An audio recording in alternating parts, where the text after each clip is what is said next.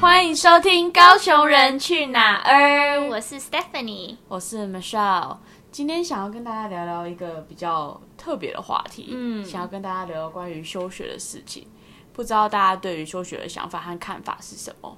但就我所知道，其实就是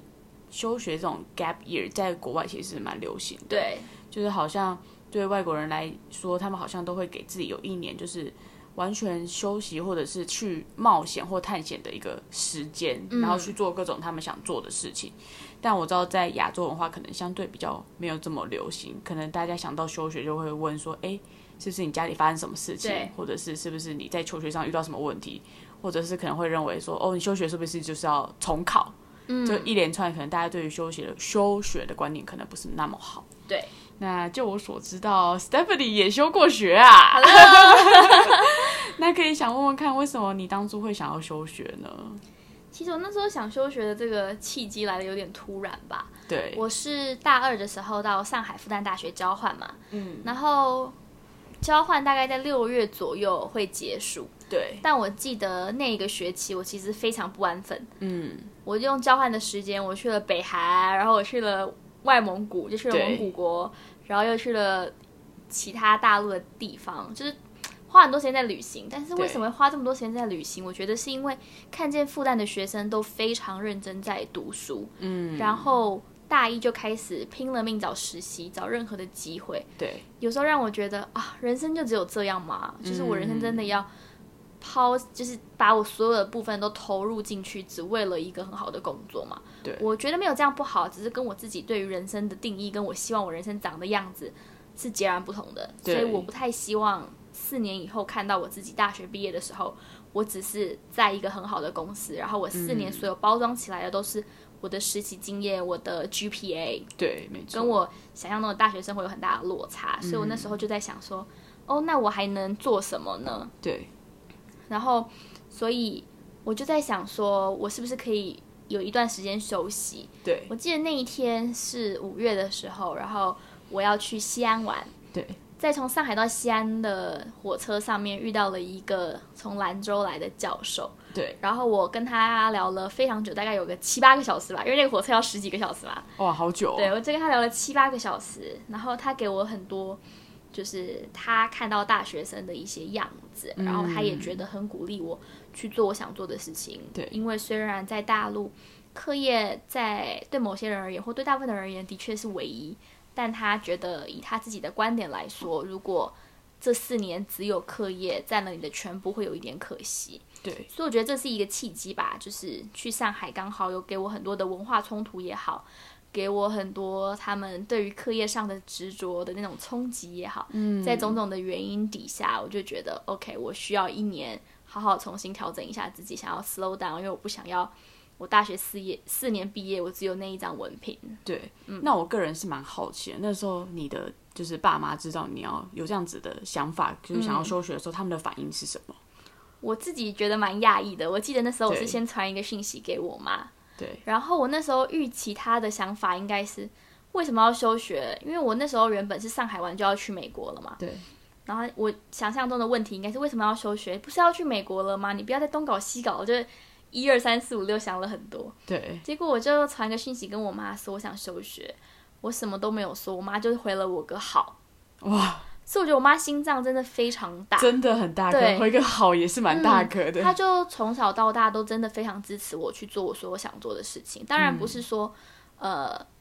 好像再叛逆的事情他都会完全接受，哦但是我对觉得他会用一个比较开放的态度，先去接受我想要做的事情，然后会再来跟我讨论为什么你想这么做，然后尽量用他们的方式去支持我。对，所以我觉得一路走来，对我而言不是金钱上的支持，而嗯是就算是很少的钱，但他们给我的爱跟他们真的在后面给我的鼓励，让我对都知道，就算我这条路尝试失败了，我爸妈依然会撑着我，不会让我倒下去。嗯所以我觉得会有那种可以义无反顾去闯的勇气对吧，。真的是还蛮感人的。嗯，那为什么你呃做了这休学决定之后，你去做了些什么事情？我那时候去秘鲁的偏乡当老师，对，然后这个契机，我觉得好像从国高中就一直扎根在我心里吧，因为我一直非常非常喜欢小孩，对所以从高中开始，我就寒暑假就花蛮多时间在教育这一块，对，所以我自己也觉得好像对于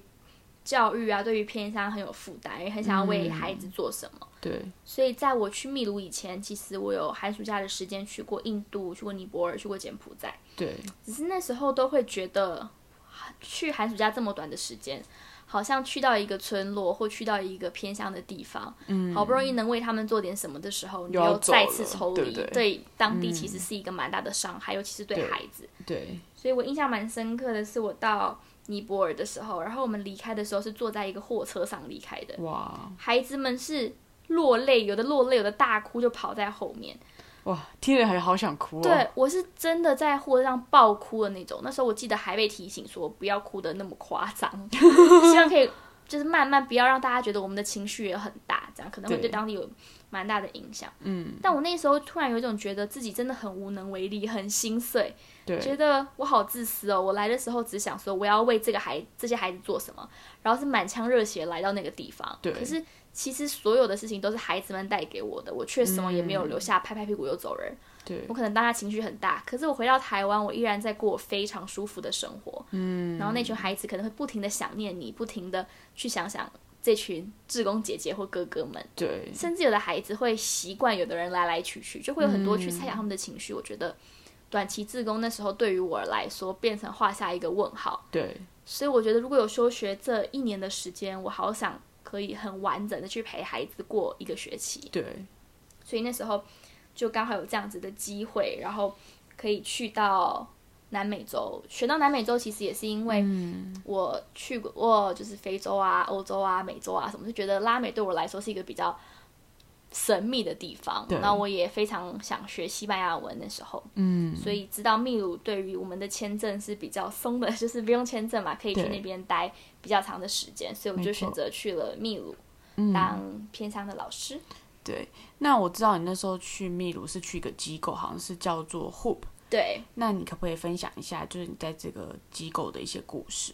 好呀，其实 Hoop 是一个台湾的人创立的，哦他在那边就是真的做了非常多的好事。我觉得对于那边的孩子，对于那边的家庭，因为那边的家庭可能很多的爸爸，他们呃，就家庭的组成比较复杂，也有可能有一些酗酒等等的习惯，对所以。有这样子的一个小机构，对于当地我觉得很对，就我真的去到当地也看见他们真的做了很多的事情，所以觉得很温暖吧。对然后我自己先大概分享一下这个地方，它是离 Arequipa 大概我们还要再搭四十分钟左右的公车才可以到那个嗯小社区。对然后那个小社区的狗超级多，就比人还 多。那边的狗大概有两万七千多只吧，这么多只对狗，超级可怕的。所以我是一哦太多个只超怕狗狗了的人，然后每一天就是下公车都很害怕。嗯，然后也会常常在路上看到一些死掉的狗啊，然后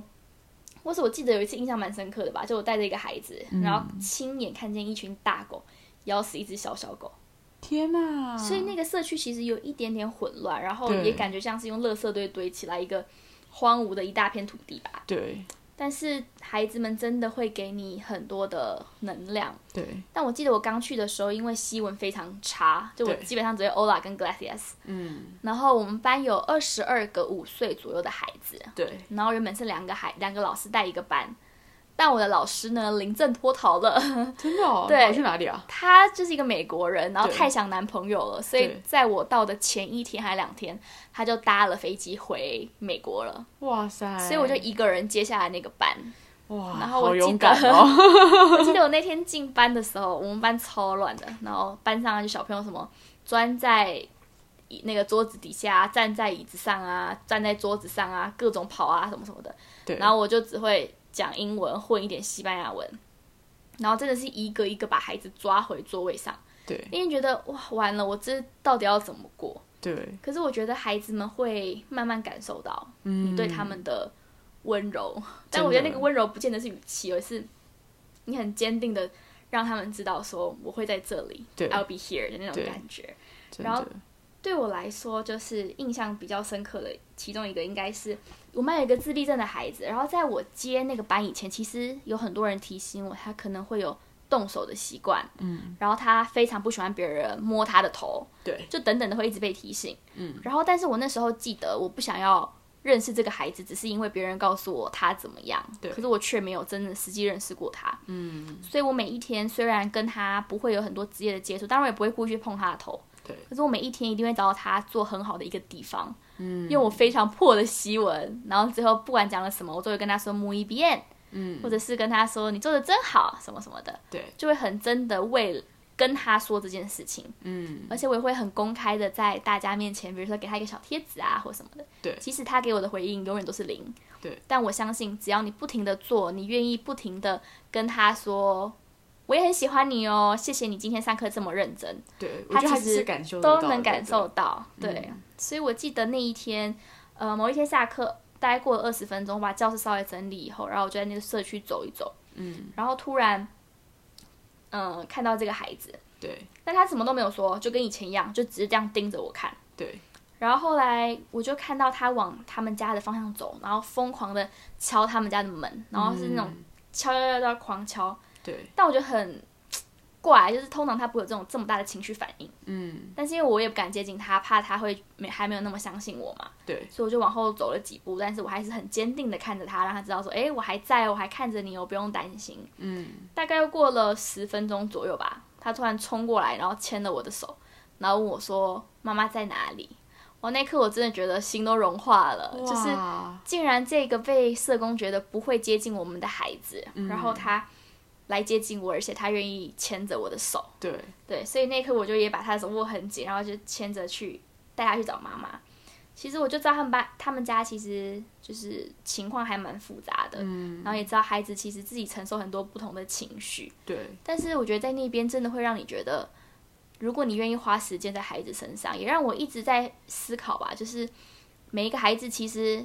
都一样，都是很温暖，他们都是一个小小的生命而已。对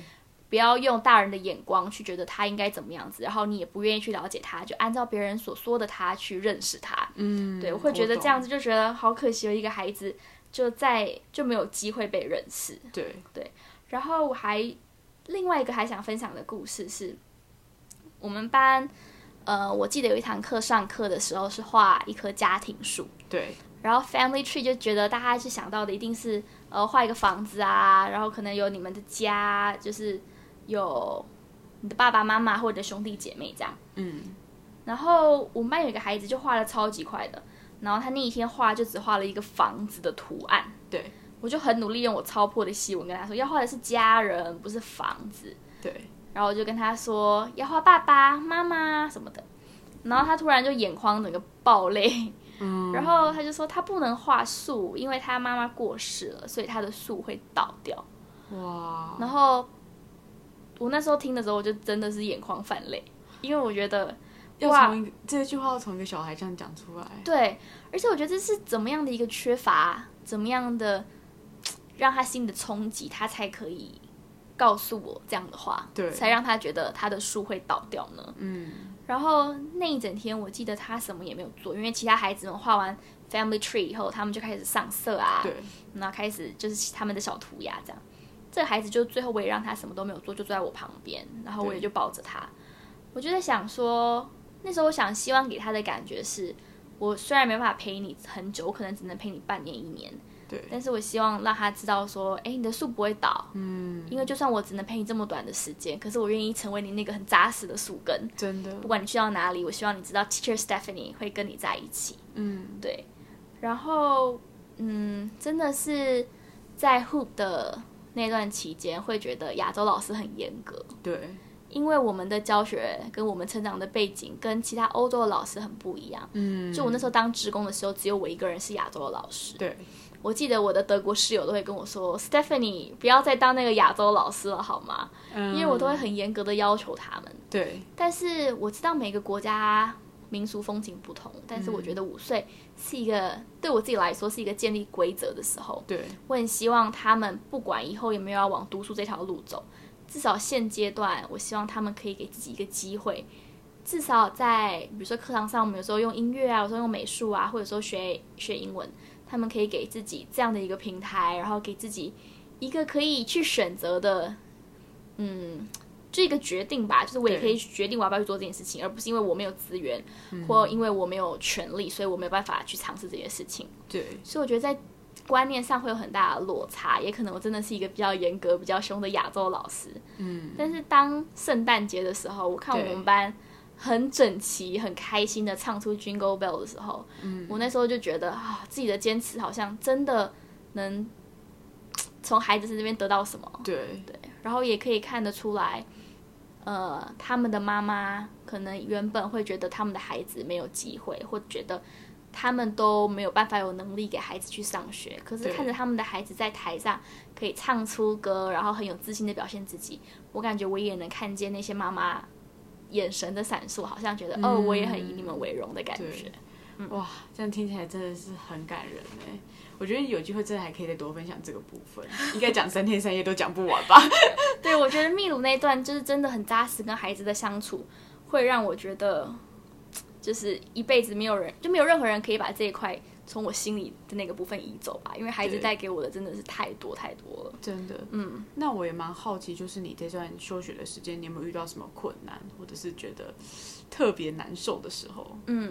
我觉得一开始就很难受，因为我到秘鲁的第二周、第三周就吃了一个东西，叫做 ceviche，、是一个类就是生鱼片，类似生鱼片的东西。嗯。然后我跟我的德国室友呢，就有一点细菌感染了。对所以呃那时候我们不知道细菌感染，以为是吃坏肚子，对就拉了两三天吧。后来我们真的是上吐下泻，对然后到一个地步就是完全基本上没有办法离开床，我们对还因为这样没有去学校几天。嗯，后来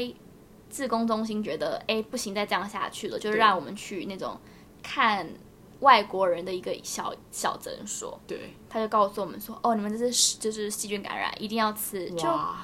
我觉得秘鲁开抗生素开的还蛮频繁的吧，就对觉得哎、诶你不行，那抗生素抗生素抗 生素，所以我就这样陆陆续续吃抗生素，吃了大概一个半月左右，哇还真的蛮是吓人的。吃很久欸对抗生素可以吃这么久吗？在台湾好像不太行对，但是那时候他们是一个方式吧，然后也去吊了点滴这样。对然后那时候我记得我妈还跟我说要不要回来，因为秘鲁的医疗状况的确会让人比较担心一点点。嗯，对，只是那时候也会觉得啊，我去月才刚开始，我不想放弃。对，那也好险，我的身体最后也撑撑过下了来 了。对哇，那段真的是想起来也是蛮不容易。对，会觉得一个人在外面真的很不容易，嗯，尤其语言上面，因为他跟我说要给我打什么针，给我吃什么药，或问我其实身体都要状很小况。心哎、对，因为你也不知道，其实那时候你也不确定他到底给你的药是不是适合你的身体。，对对对，而且语言上面，我觉得就算他讲的是英文，但是对于药物这一块，我可能自己还不是很熟悉。对，对，那你还有没有其他的就是你觉得特别印象深刻、比较困难的时候？我觉得另外一个应该就是心理上面吧，嗯，因为二十岁的年纪出国一个人，我觉得很多时候也是要学会怎么跟自己相处。对因为大一大二或者是国高中时期，感觉很多时候都会跟你亲近的朋友或家人，嗯，就是吵吵闹闹啊，开开心心的，真的然后就这样过，很少是把你丢到一个地方，让你可以很冷静的学会跟怎么跟自己相处。而且完全没有认识半个人。对就是到一个陌生的环境，嗯然后你要重新开始去学习认识人。对，而且那时候我我有时候觉得很孤单。啊会，我觉得第一天我打开我住的房子的时候，嗯然后我的两个德国室友住在里面，就坐在里面，然后他们也不认识彼此。对那时候，可是因为他们是德国人嘛，他们就讲德文，对，就感觉我是一个 outsider，完全就外是人的感觉。要介入人家他们的环境的感觉。嗯嗯然后那时候我西文又不行，所以每次出去外面买东西都很困难。对